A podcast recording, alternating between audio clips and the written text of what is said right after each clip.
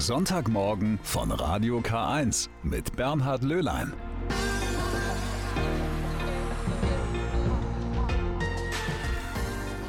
Endlich wieder Sonntag. Ich vermute mal, die meisten von Ihnen dürften so denken. Endlich nicht arbeiten müssen, endlich genügend Zeit zum Frühstück haben oder endlich wieder mal den Sonntagmorgen von Radio K1 hören. Aber ganz im Ernst, dass der Sonntag für die meisten ein freier Tag ist, das wird derzeit groß gefeiert, denn vor genau 1700 Jahren wurde das beschlossen. Und wir fragen jetzt gleich mal nach. Was haben wir von einem freien Sonntag? Ist das nicht ein Relikt vergangener Zeiten? Und dann feiern wir nachher noch in der Sendung den Geburtstag eines sehr prominenten Nagetiers. Die Sendung mit der Maus gibt es seit genau 50 Jahren und Neues von der Landesgartenschau in Ingolstadt erfahren Sie auch noch in dieser ersten Stunde am Sonntagmorgen.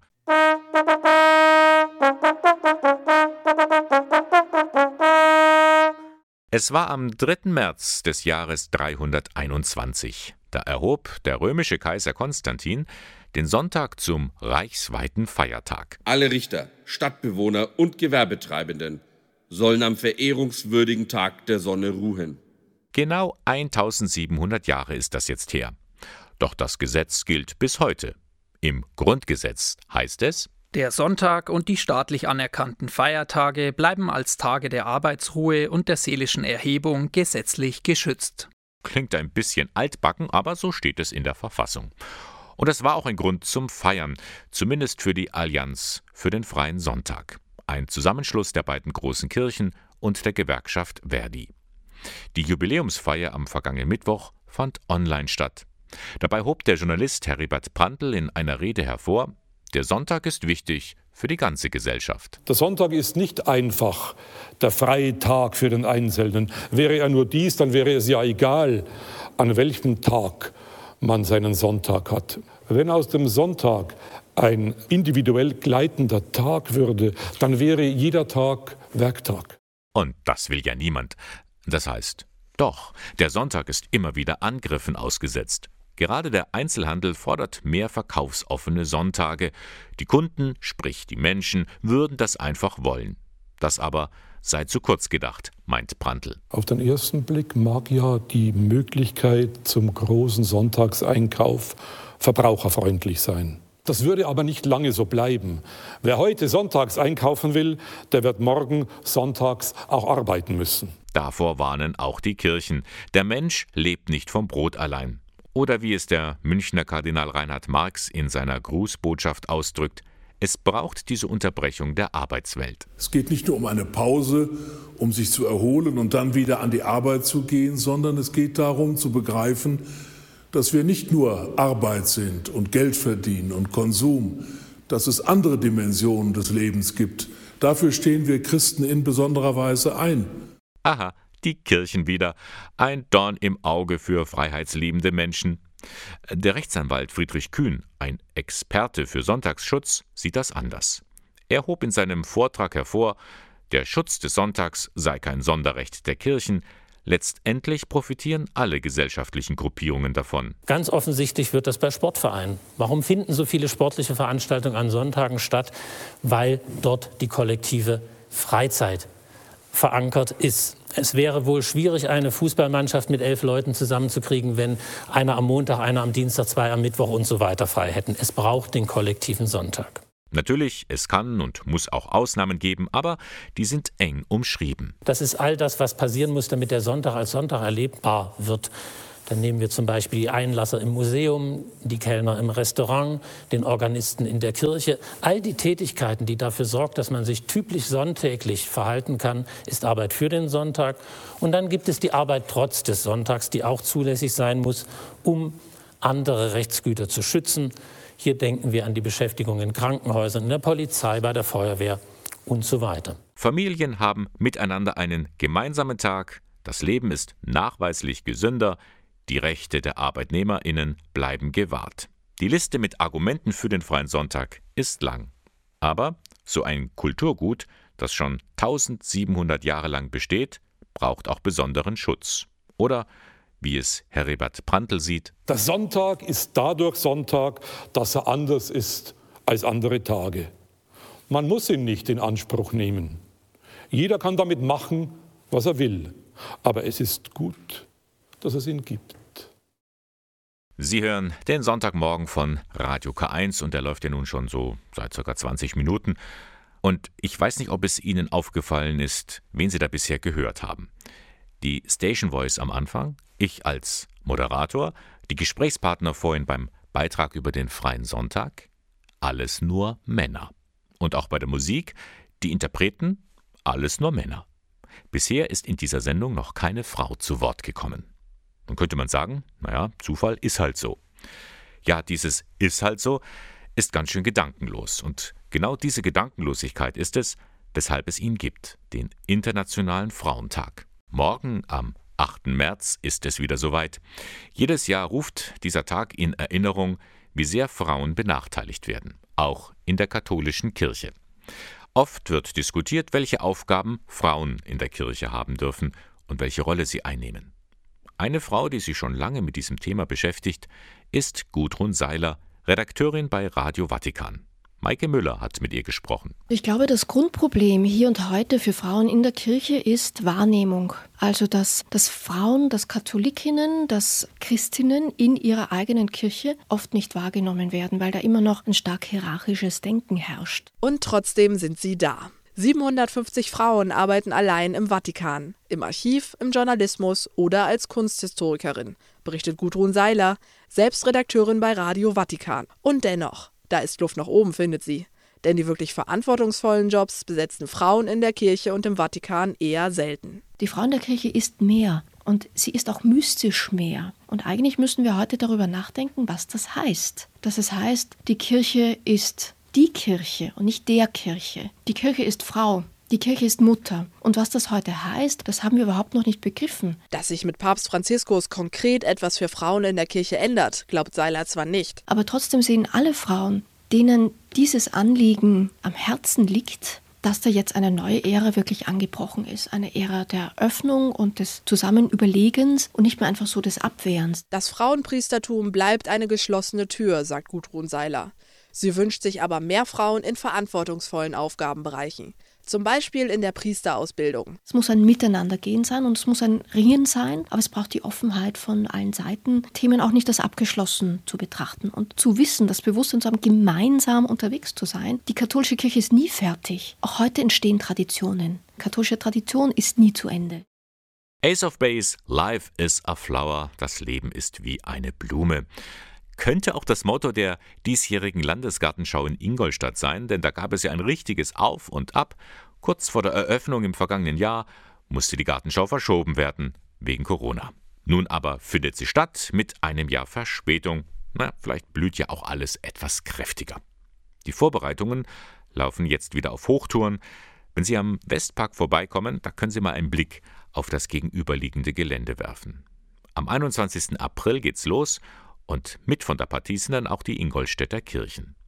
Die richten einen sogenannten Schöpfungsgarten ein, ein Ort, der auch zum Nachdenken einladen möchte. Gestern, am Samstag, wurde einiges aufgebaut und da habe ich mich einfach mal dazu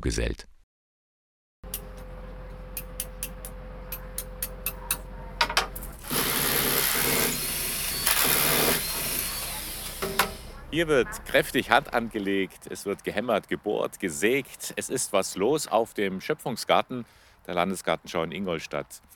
Diakon Sebastian Schäfer, zuständig für die evangelische Jugendarbeit und Jugendreferent Marco Böhm für die katholische Jugend im Dekanat Ingolstadt. Ihr beide seid dabei, hier was aufzubauen. Auffallend gleich zu Beginn hier eine Telefonzelle. Ja, die Telefonzelle die haben wir schon ganz schön lang. Die haben wir im letzten Jahr noch, als wir durften, mit Jugendlichen neu umgestaltet und renoviert und wieder in Magentafarben angemalt. Ja, die ist einer der Kerninhalte im Schöpfungsgarten hier. Was passiert in der Telefonzelle? In der Telefonzelle haben die Leute die Möglichkeit, in Ruhe Gedanken aufzuschreiben und die dann entweder für sich zu behalten oder im Garten aufzuhängen. Diese Telefonzelle ist Teil eines ganzen Gartens, der durchkonzipiert ist, der zur Ruhe einlädt, aber auch zum Nachdenken. Ja, das Nachdenken soll hier schon im Mittelpunkt stehen. Kerngedanke ist so, so ein bisschen die, die Selbstkritik und zwar sowohl für Kirchen als auch für die Menschen selber. Das heißt, wir wollen nicht mit moralischen Zeigefinger kommen, sondern Anregungen geben, selber darüber nachzudenken, über unterschiedliche Punkte des Lebens, unterschiedliche Brüche des Lebens, wo man auch mal ein bisschen in sich gehen kann. Und das Ganze wird begleitet mit Angeboten der evangelischen und katholischen Kirche. Das heißt also, hier ist jeden Tag was los. Geplant ist, dass jeden Tag um 12 Uhr ein Mittagsgebet stattfindet. Das wird übernommen von katholischen oder evangelischen Kirchengemeinden, von Jugendverbänden, von Institutionen, die gern hier einen Mittagsimpuls stattfinden lassen wollen und ein Rahmenprogramm, das im Augenblick noch gestrickt wird. Die Ideen für die Objekte am Schöpfungsgarten, die stammen von dem Künstler Stefan Weiergraf genannt Streit. Wir stehen hier vor einem Kreuz, das äh, besteht aus lauter Abgas, Auspuffrohren. Ja, die Grundidee ist ja Nachhaltigkeit auf der ganzen Landesgartenausstellung. Und wir haben uns überlegt, äh, nicht nur romantischen Schöpfungsgedanken, die, oder auch viele Bibelstellen, die von der Schöpfung sprechen, äh, ins Spiel zu bringen, sondern auch etwas, wo man sich daran selber persönlich reiben kann. Und diese Kontrastobjekte zur aufblühende Natur, die dagegen ankämpfen muss, gegen Abgasproblematik. Daneben ist dann äh, Wasserproblematik äh, mit Strohhalmen, die in die Erde gesteckt sind. Das Wasser versiegt und soll äh, ja, eine Reibefläche geben, um die Augen zu waschen, dass man die Schönheit unserer Schöpfung einerseits sieht, aber auch, dass wir vieles mit, eigentlich mit den Füßen treten. Das heißt, es ist durchaus auch provozierend, wenn man hier durch diesen äh, Garten geht. Er ist noch ein bisschen nackig. Pflanzen kommen noch. Die, die Pflanzen kommen noch. Und hier äh, für den Bereich ist Gabi Heid äh, von Stauden Heide Firma zuständig, die auch sehr engagiert bei der Sache der Planung von Anfang an, auch mit den Ideen dabei war. Und in ihrer Kooperation zum Beispiel auch eine tolle Idee entstanden mit den Migrationspflanzen. Genau, da wird dann ein Koffer sein, verschiedene Koffer. Verschiedene Koffer, ja. ja. Wir machen uns gar nicht mehr bewusst, dass Tomaten, Kartoffeln, alles früher bei uns nicht gewachsen ist und da ist eine ganze Palette. Und so haben wir mh, hm, verschiedene Koffer, die geöffnet sind und in die aus Asien, Amerika äh, die Ursprungspflanzen drin. Und ringsum vermischt sich dann äh, das Saatgut. Wenn man es auf den Menschen übertragt, die Migrationsproblematik, auch die Inkulturation, auch die Vielfalt, die wir dadurch haben, also auch was Schönes. Also diese kulturelle Vielfalt kommt hier zum Ausdruck. Stefan, es wird hier kräftig gebaut. Du siehst jetzt auch zum ersten Mal deine, deine Kunstwerke, deine Objekte in Natura. Was wünschst du dir, was von dem Schöpfungsgarten bleibt, wenn die Menschen den hier betrachtet und sich auch mal ein bisschen hingesetzt haben und ein bisschen nachgedacht haben? Dass alle am Wachstum und an der Geschwisterlichkeit, auch deswegen, dass äh, eine sehr gute Kooperation ja zwischen evangelischer und katholischer Kirche in Ingolstädter Dekanaten äh, zusammengeführt hat. Und es soll auch die Menschen, die hier durchgehen, zusammenführen mit der Natur und den Menschen, wie, wie Leonardo da Vinci, zum einen alten Künstler zu nennen, der gesagt, die Natur ist der beste Lehrmeister, nicht nur für den Künstler als zeichnerisches Auge, sondern auch für den eigenen Menschen, der äh, seine Seele darin wiederfinden kann. Soweit einige Eindrücke von den Aufbauarbeiten am Schöpfungsgarten auf der Landesgartenschau in Ingolstadt. Sie können sich auch selbst informieren. Alle Infos finden Sie im Internet unter www.schöpfungsgarten.de.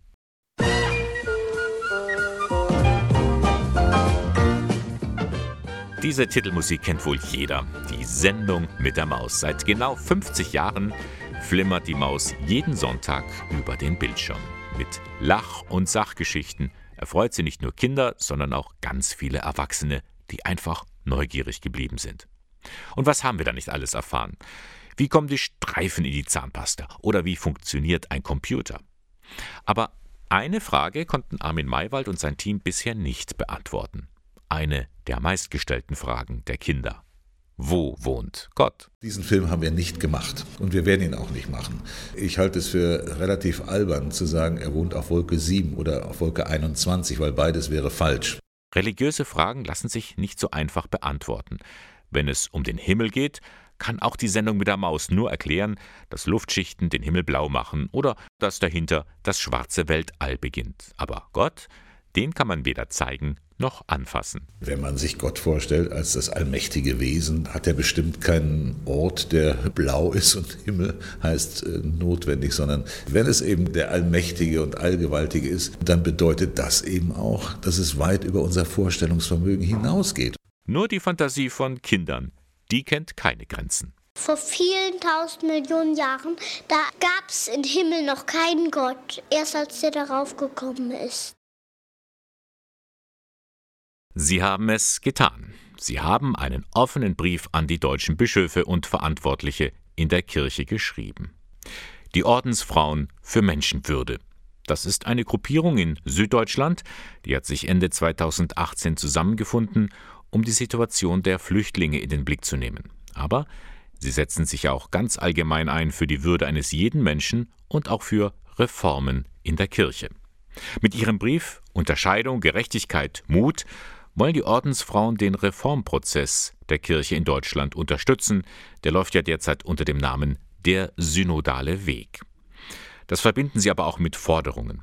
Und wie diese aussehen, das hören wir gleich selbst von Schwester Susanne Schneider von den Missionarinnen Christi in München. Mit ihr bin ich jetzt online verbunden. Grüß Gott, Schwester Susanne. Freut mich sehr, dass Sie unser Thema gewählt haben. Ja, gerne. Mit Ihrem offenen Brief wollen Sie ja ermutigen, an den geplanten Reformen festzuhalten, aber Sie stellen in dem Schreiben auch einige Forderungen auf. Eine betrifft die Rolle der Frau in der Kirche. Was erwarten Sie da? Wir sind Ordensfrauen wir sind zum Teil in der Kirche tätig, also als Pastoralreferentinnen, Referentinnen. Wir sind Ärztinnen, wir sind Sozialarbeiterinnen, wir sind Therapeutinnen, haben also praktisch beruflich oder ehrenamtlich viel Erfahrung in der Kirche und machen die Erfahrung, dass Frauen von vornherein anders beurteilt und anders eingeschätzt und mit, anders mit Macht ausgestattet werden als Männer. Und dann das Schlimme ist, dass das mit sozusagen mit dem Willen Gottes begründet wird und da zweifeln wir daran. Wir sehen in der Bibel einen Jesus, der jeden Menschen, auch Frauen, ernst nimmt, wertschätzt und sozusagen auf Augenhöhe mit Griechen, Juden, Freien, Sklaven, Männern, Frauen spricht und wir wünschen uns so etwas auch in der Kirche. Das geht ja bis hin zu der Forderung, Frauen sollen nicht nur Dienste übernehmen, sondern auch Ämter. Ja, das ist ja keine neue Forderung, die ist ja dermaßen uralt. Wir sagen, es geht um Gerechtigkeit und dann kämpfen wir nicht nur fürs Diakonat, sondern wir kämpfen natürlich auch für das Priesteramt beziehungsweise des Bischofs und das Papstamt. Es geht um Entscheidungsgerechtigkeit und dass dieses Macht-Männer-Bündnis, was sich in der Kirche in den letzten 200 Jahren entwickelt hat, aufgebrochen wird und die Charismen von Frauen stärker und deutlicher zum Tage kommen, auch in der Kirche. Sie sprechen da von einem Machtbündnis der Männer. Woran machen Sie das fest? Was haben Sie da erlebt? Das war ja der Ausgangspunkt des synodalen Wegs. Da ging es besonders um ähm, sexuellen Missbrauch. Ich würde jetzt als konkretes Beispiel eher vielleicht nennen den spirituellen Missbrauch, der uns Ordensfrauen zu schaffen macht. Wir bemühen uns dezidiert um ein spezielles christliches Leben und sind abhängig vom Klerus. Und das wollen wir nicht mehr. Wir möchten dass unsere Begabungen, die wir gern in die Kirche einbringen wollten, dass diese Begabungen zum Ausdruck kommen. Nun haben Sie aber als Ordensschwestern auch das Gelübde des Gehorsams abgelegt. In Ihrem Schreiben wehren Sie sich aber gegen einen Gehorsam, der Willkür oder Unterdrückung hervorbringt. Sowas hätten Sie nicht gelobt. Der Gehorsam ist ein gutes Beispiel, also gerade für uns als Deutsche, dieser ähm, sogenannte Kadavergehorsam, ich tue, was mir aufge laden wird und befrage mein Gewissen nicht. Das war im politischen. Und im kirchlichen gibt es leider so ein bisschen was Ähnliches, dass das Amt sagt, wir wissen, was Gott für dich will und deswegen schaffen wir dir das an. Und nicht, ich gehe jetzt mit dir auf die Suche nach dem Willen Gottes. So würden wir uns das wünschen.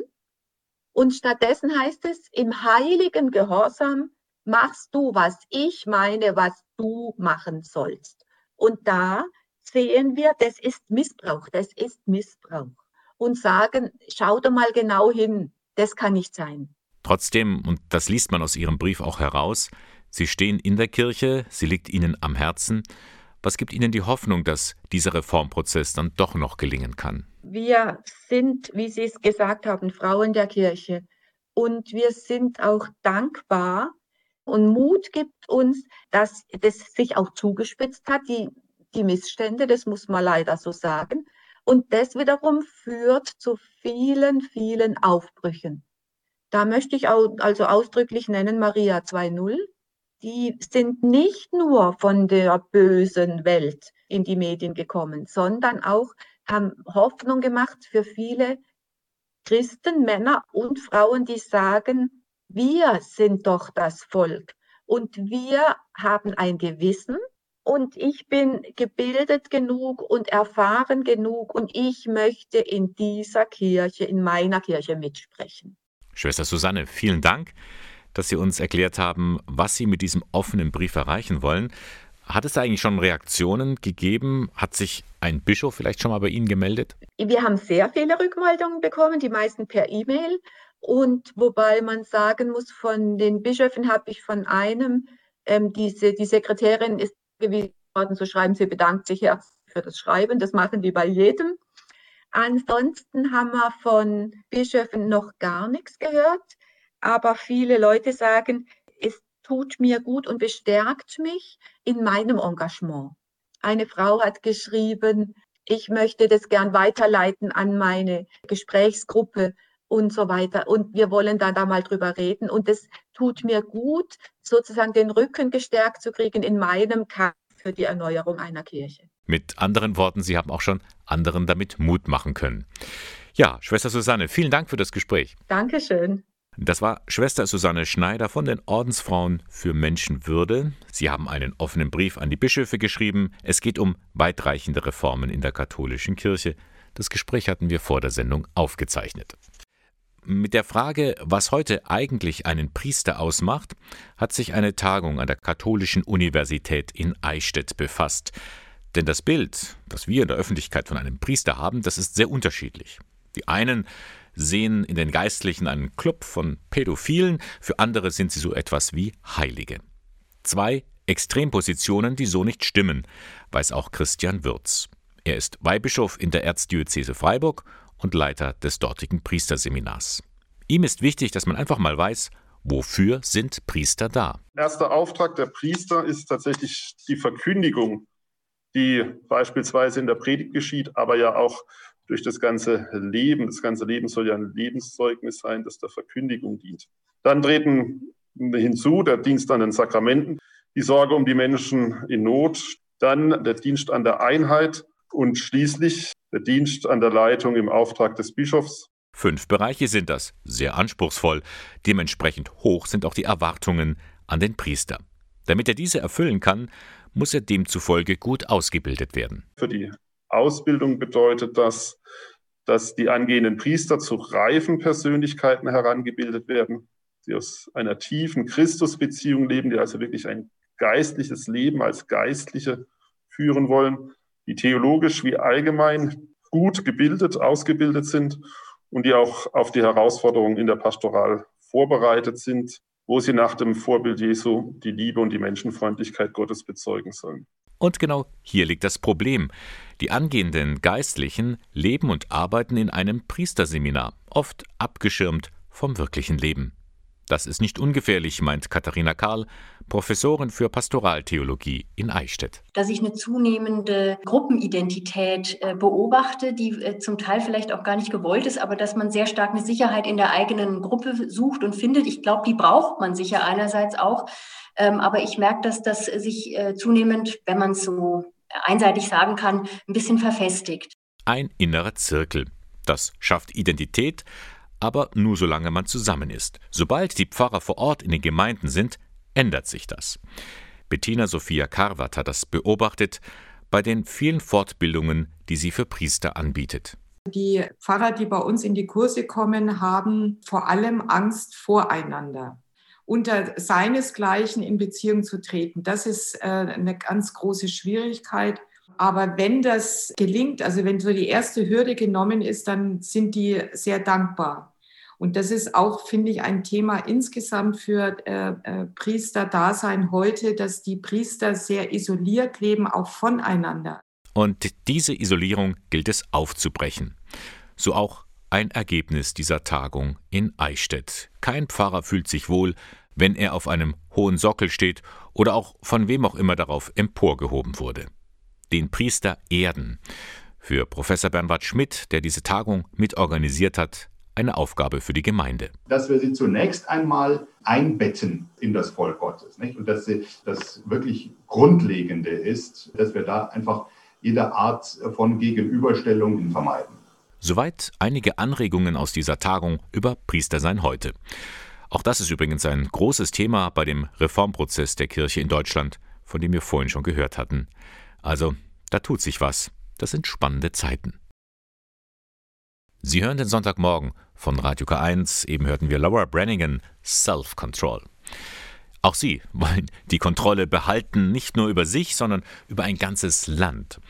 Das Militär in dem südostasiatischen Land Myanmar. Mit einem Staatsstreich haben sie die Friedensnobelpreisträgerin und bisherige Regierungschefin Aung San Suu Kyi festgenommen. Zudem haben die Streitkräfte einen einjährigen Ausnahmezustand verhängt, nicht das erste Mal, aber anders als in der Vergangenheit wehrt sich das Volk gegen den Putsch. Viele Bürger Myanmars gehen auf die Straße. Volker Nickewöhner vom weltweiten päpstlichen Hilfswerk Kirche in Not hat das Thema einmal für eine Hörfunksendung aufgegriffen. Er hat mit Angela Jacobi gesprochen. Sie leitet zusammen mit ihrem Mann die Dr. Michael und Angela Jacobi Stiftung. Die fördert zahlreiche Projekte in Myanmar. Mit ihr sprach er über Auslöser und auch Folgen, gerade für die Christen dieses Putsches. Frau Jacobi, Sie und Ihr Mann sind ja mit Kardinal Charles Maungbo, dem ranghöchsten Kirchenvertreter des Landes, gut befreundet. Ja. Was wissen Sie über die derzeitige Lage? Es sind wirklich nicht nur Zehntausende, es sind Hunderttausende von Menschen auf der Straße. Es ist das allererste Mal, dass sich ganze Berufsgruppen wie Ärzte, Angestellte der Bahn, Angestellte des Flughafens mit diesem Protest angeschlossen haben und, wie ich inzwischen auch hörte, sogar Polizisten haben sich angeschlossen. Das ist natürlich jetzt für die Generäle dann doch, hm, jetzt wird es gefährlich. Denn wenn die Polizei sich gegen die Armee wendet, dann hm, könnte es unter Umständen kippen. Aber wir wissen das selbst aus der Geschichte, wenn man an Ungarn denkt, was sollen Menschen gegen Panzer ausrichten? Und genau die Panzer fahren jetzt eben überall auf. Sprechen wir jetzt mal ein bisschen über die Hintergründe, Frau Frau Jacobi. Offizieller Anlass des Putsches ist ja der vorgeworfene Wahlbetrug. Aung San Suu Kyi ist ja als äh, absolute Siegerin aus den Wahlen hervorgegangen. Ist das denkbar oder ist das aus Ihrer Sicht nur ein vorgeschobener Grund? Meiner Sicht ein absolut vorgeschobener Grund. Und das schreibt auch Kardinal Bo in seiner Botschaft vom 3. Februar. Es waren internationale Beobachter da und man hätte dieses Problem, wenn es dann wirklich bestanden hätte, sofort und umgehend mit den Beobachtern besprechen können. Das schreibt er ganz dezidiert und so ist es auch. Jetzt auf einmal anzukommen, ich meine, die Wahl war im November, das ist so durchsichtig ein gesuchter Grund. Da braucht man gar nicht mehr darüber zu sagen. Was könnte denn der Grund gewesen sein? Könnte es zum Beispiel die Politik der Friedensnobelpreisträgerin gewesen sein, die dem Militärs dann Dorn im Auge war? Ich denke, Aung San Suu Kyi und ihre Partei waren dem Militär immer schon ein Dorn im Auge, denn sie haben jetzt zum zweiten Mal schon einen Erdrutschsieg errungen über die Militärs. Das Problem ist eben, dass die ganzen Minen und vor allem die drei größten Industriekonglomerate, kann man sagen, in diesen Organisationen sind fast alle Firmen, Öl, Erdöl, Erdgas, was immer dort an Schätzen ist, das ist alles in den Händen der Militärs. Und die sehen, dass äh, ihnen die Fälle im wahrsten Sinne des Wortes davonschwimmen. Hat das auch Folgen eben für die Christen und andere religiöse Minderheiten, jetzt im Hinblick vor allen Dingen auf Religionsfreiheit? Ja, das befürchte ich eben. Wenn man mal die Zahlen sieht, es gibt circa 500.000 äh, Katholiken, 200.000 bis 300.000 Protestanten. Man kann das immer nur schätzen äh, in solchen Ländern. Aber es sind mehr oder weniger nicht mehr Christen als auch Moslems inzwischen im Land. Und wir haben gesehen, wie schnell es gehen konnte, die Moslems zu vertreiben, fast in Gänze. Ich habe große, große Sorgen davor, dass eine enorme Christenverfolgung einsetzen könnte. Kardinal Bo, den wir jetzt schon mehrfach zitiert haben, der hat auch gesagt, wir gehen durch die herausforderndste Periode unserer Geschichte. Und Kardinal Bo ist ja auch der Vorsitzende der Föderation der asiatischen Bischofskonferenzen. Wie sollte Ihrer Meinung nach die Weltgemeinschaft jetzt reagieren? Ja, diese Frage habe ich mir selbst natürlich auch schon oft gestellt. Ähm, ich weiß selbstverständlich keine Patentlösung zumindest auf keinen Fall durch Sanktionen, die hm, das Volk ja noch mehr schwächen würden. Das denke ich, wird aber auch nicht sein. Die allergrößte Hoffnung habe ich in das Volk selbst.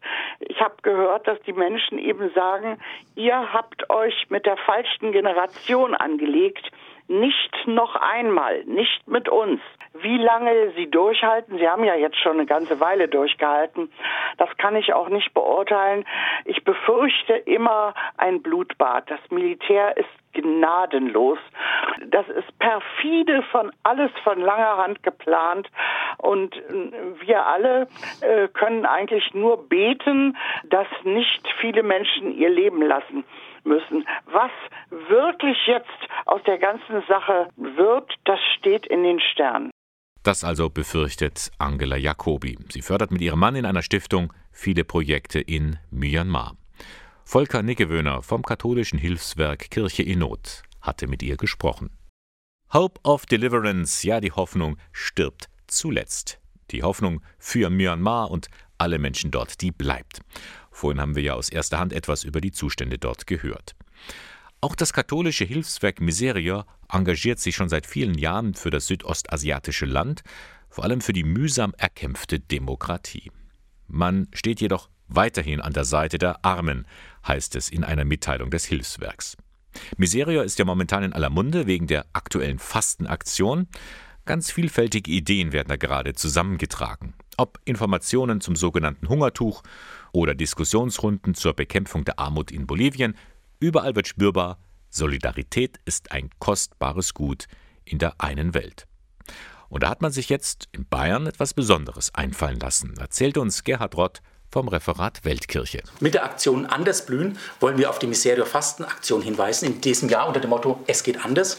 Am Beispiel eines Projekts in Bolivien versuchen wir den jungen Menschen bei uns klarzumachen, wie wir Projekte unterstützen können, bei denen Menschen sich selbst um ihre Nahrungssicherheit kümmern und auch um den Erhalt des Klimas, indem sie Bäume anpflanzen. Und das geht so.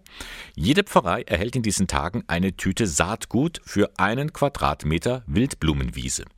Ministranten, aber auch andere Jugendgruppen oder Haupt- und Ehrenamtliche, die sind jetzt eingeladen, dieses Saatgut auszusehen, zum Beispiel im Pfarrgarten oder auf einer anderen geeigneten Fläche. Diese Blühwiese, die trägt auch bei uns zur Biodiversität bei, zur Artenvielfalt. Das ist etwas, was wir auch brauchen, um den tropischen Regenwald zu erhalten. Wenn es klappt, werden dann im Bistum Eichstätt rund 200 Quadratmeter blühende Fläche entstehen. Und das kann man dann fotografieren unter dem Hashtag Andersblühen, können sich alle daran beteiligen. Ja, und die ersten Keimen und schließlich Blühflächen posten. Ich finde, das ist eine schöne, zukunftsweisende Idee. Und die Zukunft haben wir auch im Blick. Jetzt kommen erst einmal die 10 Uhr Nachrichten und dann geht's weiter mit dem Sonntagmorgen von Radio K1. Ein Jahr Corona. Ein Jahr zu viele Menschen, die an dem Virus gestorben sind. Es ist Zeit, an sie zu erinnern. Darum hat der Rat der Europäischen Bischofskonferenzen dazu aufgerufen, an jedem Tag der Fastenzeit in einem anderen europäischen Land den Opfern der Corona-Pandemie zu gedenken. Den Anfang machte Albanien am 17. Februar. Vor einer Woche am 27. Februar folgte Deutschland. In allen Diözesen wurden Gedenkgottesdienste für die Corona-Opfer gefeiert. Für das Bistum Eichstätt in Berching. Und ich muss ganz ehrlich sagen, das war eine sehr bewegende Feier. Zu Wort kamen nämlich auch drei Leitungspersonen der von Corona-Ausbrüchen am stärksten betroffenen Caritas-Seniorenheime. Und zwar in Schwabach, Berching und Greding. Sie schilderten in kurzen Beiträgen ihre besonderen Erfahrungen. Denn in allen drei Einrichtungen hatten sich zahlreiche Bewohnerinnen und Bewohner sowie Mitarbeitende infiziert. Jeweils rund 20 Menschen waren an oder mit dem Virus gestorben. Aus ihren Berichten sprachen ebenso Verzweiflung und Angst wie Hoffnung und Dankbarkeit. Hören wir ihnen einfach mal für ein paar Minuten zu, lassen wir die Menschen zu Wort kommen, die am ehesten wissen, wie sehr dieses Virus wütet und die als Verantwortliche auch darunter leiden, wenn sie machtlos die Folgen erleben. Eine Mitarbeiterin kam aus der Quarantäne zurück und brach in Tränen aus, als sie die leeren Gemeinschaftsräume gesehen hat und somit erst richtig realisiert hat, was für furchtbare Auswirkungen das Virus in unserer Einrichtung, in unserem Haus hinterlassen hat. Die Hilflosigkeit ist erdrückend. Oft kann man einfach nur da sein. Bei einer Bewohnerin habe ich mit dem Sohn telefoniert, er solle sich keine Sorgen machen. Die Mutter habe keine Symptome und es gehe ihr im Moment gut. Am nächsten Tag musste ich ihn anrufen und mitteilen, dass die Mutter soeben verstorben war. Das werde ich nie vergessen.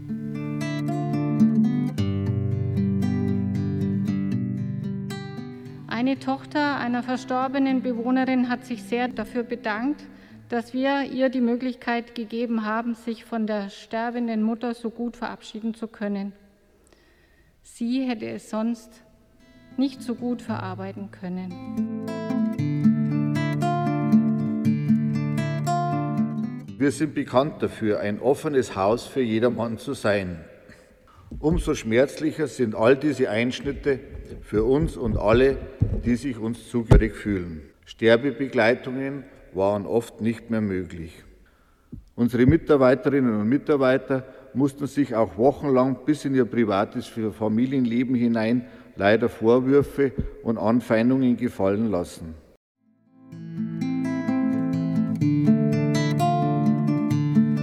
Am Dreikönigstag um ca. 13 Uhr standen meine PDL und ich in der Pforte und weinten und wussten nicht mehr, wie es weitergehen sollte. Alle Mitarbeiter, die zum Dienst eintreten sollten, wurden positiv getestet.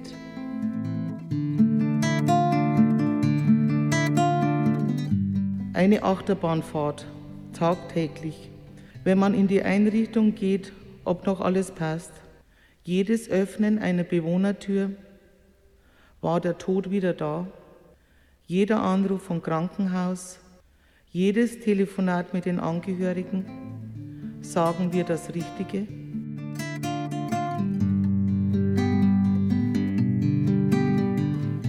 Viele Mitarbeiter haben in dieser Zeit Unglaubliches geleistet. So tragisch wie dieses Ausbruchsgeschehen war, so erfreulich war die Unterstützung von einzelnen Gruppen und Personen aus der Bevölkerung. Wir alle haben unser Möglichstes getan, sowohl vor dem Ausbruch, während des Ausbruchs und auch jetzt. Davon bin ich überzeugt.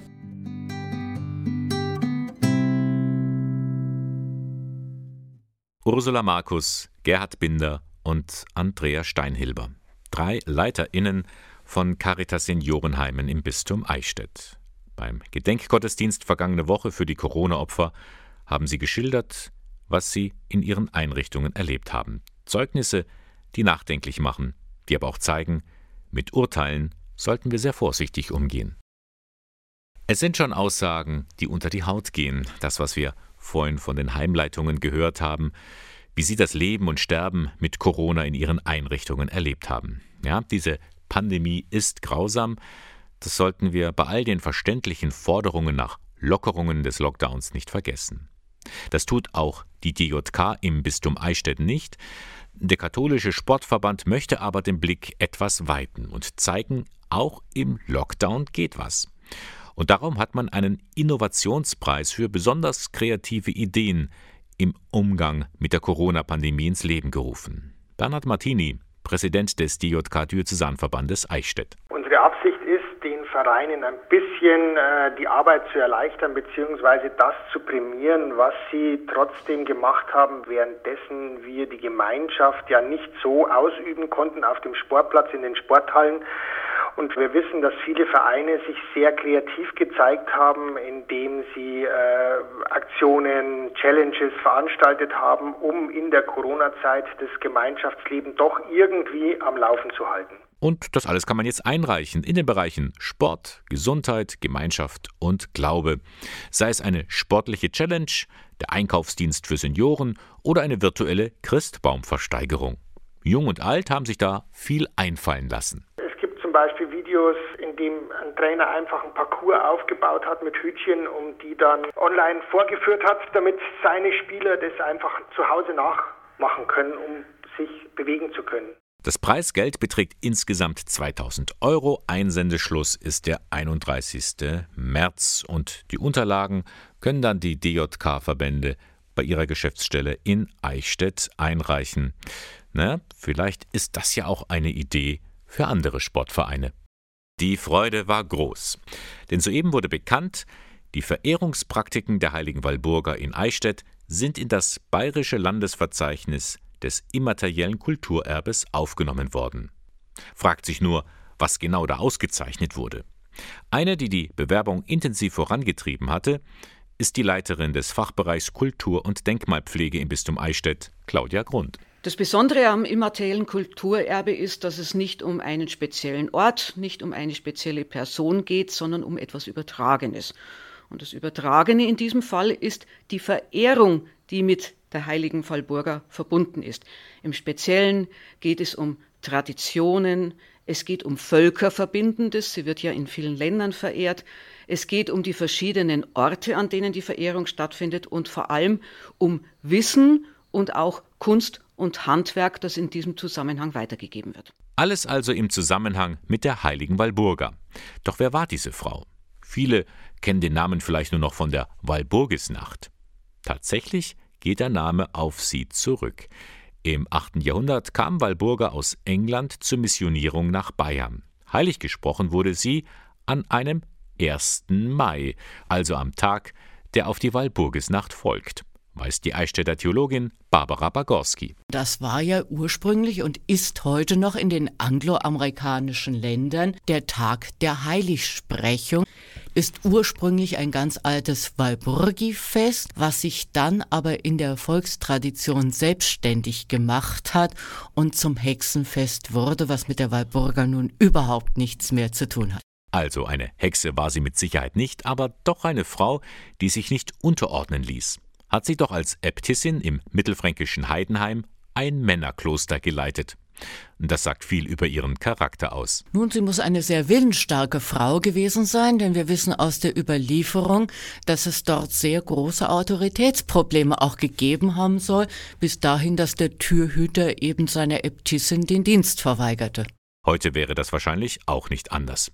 Überhaupt ist die heilige Walburga eine sehr moderne Heilige. Für viele ist sie ein Vorbild. Das war eine taffe Frau alleine, sich damals auch mit einigen Gefährtinnen auf den Weg zu machen in eine Gegend, die man nicht kannte.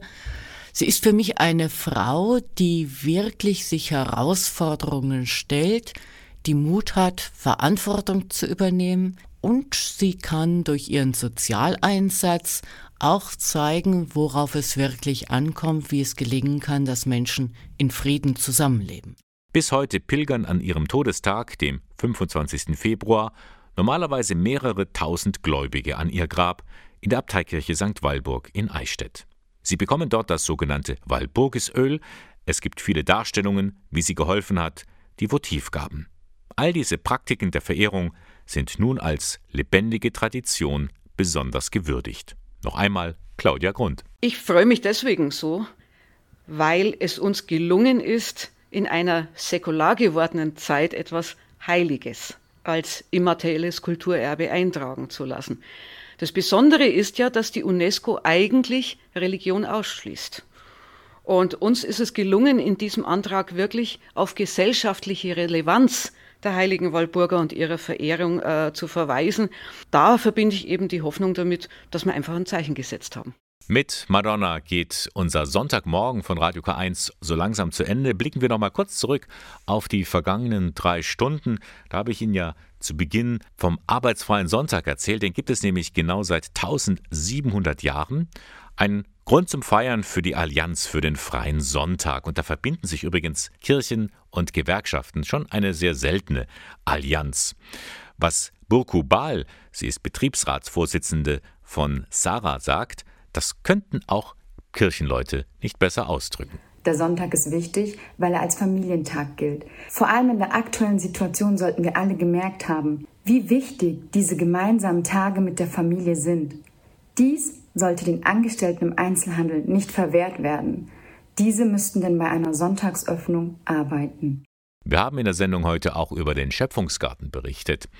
Den gibt es nämlich demnächst auf der Landesgartenschau in Ingolstadt. Und da kann man auch heiraten, weiß Diakon Sebastian Schäfer. Die Stadt Ingolstadt bietet vier Termine an für standesamtliche Hochzeiten. Und man kann in der Tat an diesen Tagen immer stündlich im Schöpfungsgarten sich äh, kirchlich trauen lassen und sich das Ja-Wort geben. Da finden sich auch alle Infos auf schöpfungsgarten.de oder auch per Mail unter hochzeit.schöpfungsgarten.de.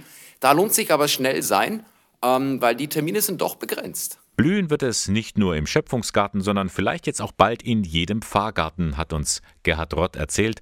Denn das Hilfswerk Miserior verschickt gerade Saatgut an alle Gemeinden. Wir versuchen alle Oberministrantinnen und Oberministranten im Bistum anzusprechen und sie dazu herauszufordern, auf dem Gebiet ihrer Pfarrei möglichst einen Quadratmeter mit diesem Saatgut anzupflanzen. Das ist äh, für die Biodiversität sehr gut. Das alles heute im Sonntagmorgen das können Sie in Ruhe nochmal nachhören. Die ganze Sendung gibt es im Internet unter www.radiok1.de. Ich darf mich für heute von Ihnen verabschieden. Moderation und Redaktion der Sendung Bernhard Löhlein, Radio K1, den Kirchenfunk der Diözese Eichstätt, finden Sie dort in der Luitpoldstraße 2. Wir hören uns nächste Woche wieder. Bis dann.